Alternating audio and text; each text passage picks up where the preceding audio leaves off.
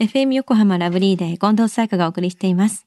水曜日のこの時間はもっと知りたい保険ナビ。生命保険の見直しやお金の上手な使い方について保険のプロに伺っています。保険見直し相談、保険ナビのアドバイザー、中亀照久さんです。今週もよろしくお願いします。はい、今週もよろしくお願いいたします。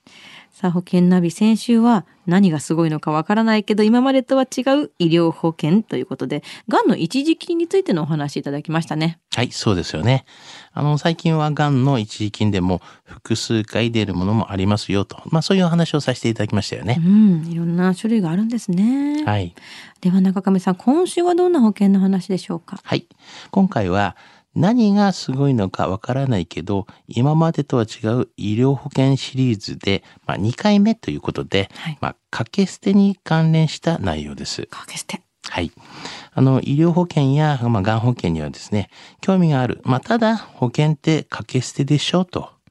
えー何もないと損するみたいだし、そんなに病気にならないしね、というような考えをするですね、お客様もたくさんいらっしゃると思うんですよね。今元気だとイメージできないですしね。そうですよね。うんまあ、そこで、まあ、支払ったお金と受け取るお金を比べて、まあ、損のないような保険があれば良いですよね。そうですけど、なかなかそんな保険ってないんじゃないですか？まあそうですけどね。あの、まあないとは言わないんですけど、まあ条件がありますが、うんまあ損のない保険っていうのは結構あるんですよねう。ん。あの、健康還付給付金といってですね、あの解約していないと、まあ受け取れない解約払い戻し金と違ってですね、あの健康還付給付金は、あの健康だとですね、うんまあ、給付金なので、まあ、それを保険を解約しなくても受け取れる仕組みになっているような保険があるんですよね。ああ、なんかこう、まあ、その、還付金という形じゃなくても、健康な人とか、タバコ吸わない人とかでちょっと安くなったりするみたいなのとちょっと似てますよね。まあそうですよね。だけど、それを還付金として、何年間か元気だったからはい。帰ってくるみたいな。そうなんです。面白いですね。でもまあ、損がないのはもちろんいいと思うんですけども、あの、条件っていうのとか気になるんですけど。あそうですね。まあ、例えばですね、まあ、保証を受け取るときに分ですよね。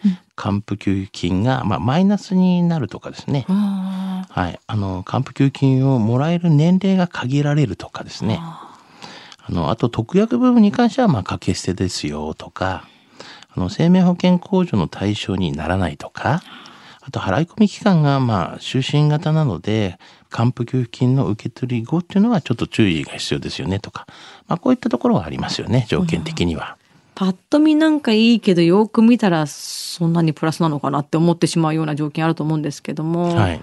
他になんか特に注意するポイントとかあるんですか、はい。あの、特にですね、ちょっと気をつけてほしいのが、この、こう、健康還付給付金をいただいた後なんですけれども、今まではこう、積み立てみたいな感じになってるんですけども、あの、それ以降はですね、あの、掛け捨てになってしまうよっていうことなんです。うんだからもし仮に、まあ、メリットとしては、まあ、入った時の、こう、保険料はずっと変わらないんですけれども、継続する場合にはですね、まあ、同じ金額でできますが、あの、還付金をもらった後は、掛け捨てになると。そういうことですよね。そっか、もらっちゃうとちょっと形が変わってくるような保険なんですね。はじゃあ、まあそういったことに注意しつつだと思うんですけど、あの、加入のメリットっていうのは先ほどおっしゃっていた、その変わらないっていう金額？そうですよね。あとは？あとは、まあ、あの、給付金を、まあ、もちろんですね、病気とかでね、まあ、使わなかった場合なんですけども、まあ、その分は一応戻ってくるよっていうことがあったりとか、うん。あとはもう入った時に、まあ子供の頃は入れば保険料って安いじゃないですか。そうですよねうん。だからそういう時に、まあ一生ずっと保険料が変わらないっていうメリットもやっぱありますよね。うんうんうんうん保険料が変わらないっていうのはかなりなんかこう惹かれるポイントではありますけどね。はい。はい。じゃあ、このお話を伺っている健康還付給付金、向いてる人とか向いてない人、どういう人たちなんですか？はい。向いてる人っていうのは、やはりあの、まあ、掛け捨てではない保険が、まあ、好きというか、いいよねっていう人とかですね。あと、多少でも支払った保険料が戻ってくるような保険をお探しの方とか、まあ、あとは貯蓄が苦手な人とか、まあ、こういう方は、まあ、向いてるんではないかなと思いますし、まあ、向いてない人っていうのは、まあ、保険に貯蓄を求めていない人がやっぱありますよね。まあ、あとは特約の部分も、まあ、健康還付金として受け取りたいっていう人うんうんまあ本当は掛け捨てですけど、そこの分までも引きまあ取りたいというような人は、うんうんちょっとね、えー向いてないなっていうふうには思いますよね。掛け捨てにしたくない人からすればね。そうですよね。根本的にそうですよね。はいでは中亀さん、今回の健康還付給付金のお話、知得指数は？はい。ズバリ96です。